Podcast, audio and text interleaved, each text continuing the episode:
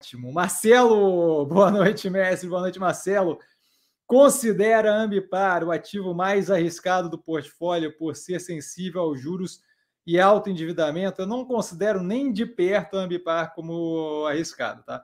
Isso porque a gente tem uma operação ali vinculada a um setor que está em contínuo crescimento, tá? O negócio do, da, da evolução ali, da necessidade de levar meio ambiente em consideração por operações maiores, o que nos leva a pensar que o mercado dela não está nem perto da capacidade máxima que ela tem, então ela não só tem uma posição de destaque no mercado é, aqui no Brasil, como é um mercado que está em crescimento, que significa que é, o que ela tem hoje em dia de potencial de ganho não chega nem perto do que a gente vai ter daqui a pouco.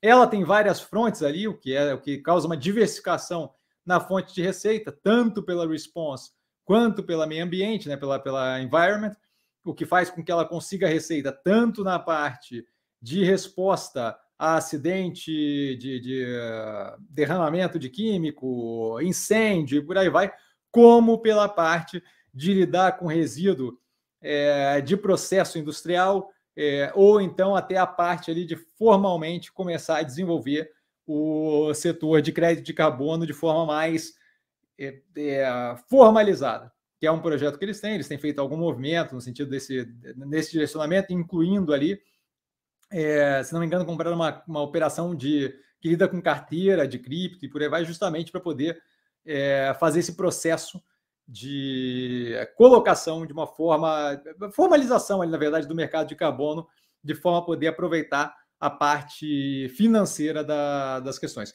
Aí, assim, é, a parte ali de ser mais sensível aos juros, eu não vejo essa situação.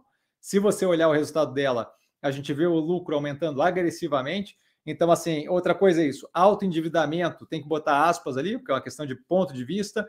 A operação está crescendo agressivamente, usando aquela alavancagem justamente para um crescimento.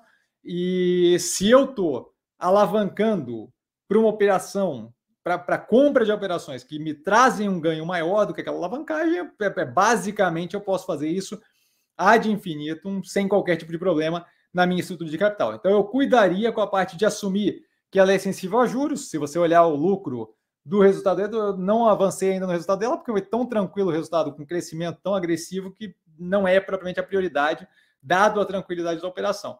Então, assim, acho que vale a pena dar uma olhada no resultado. Você vê um crescimento do lucro agressivo, o que mostra justamente que não tem propriamente um problema no aumento da alavancagem, causando nenhum tipo de despesa mais agressiva financeira que não seja comportada pela operação como um todo. Então, assim, acho que é, o, o, grande problema da, da, da, da, forma de ver a coisa é justamente assumir algumas premissas que, que, que eu não vejo como verdadeiras. Por exemplo, acessibilidade aos juros e, por exemplo, alto endividamento. Ela, ela, ela tem uma alavancagem que, na minha visão, ele está tá, tá bem num ponto positivo para o crescimento da operação. Não vejo como propriamente negativo. Vide o resultado operacional financeiro bem positivo. Então, ela não é nem de perto a operação mais arriscada do portfólio. É uma operação que roda muito bem, super estruturada, trabalhando para crescer cada vez mais agressivamente. Não tem nenhuma proximidade com risco nenhum. É, colocaria na ponta das menos arriscadas do portfólio.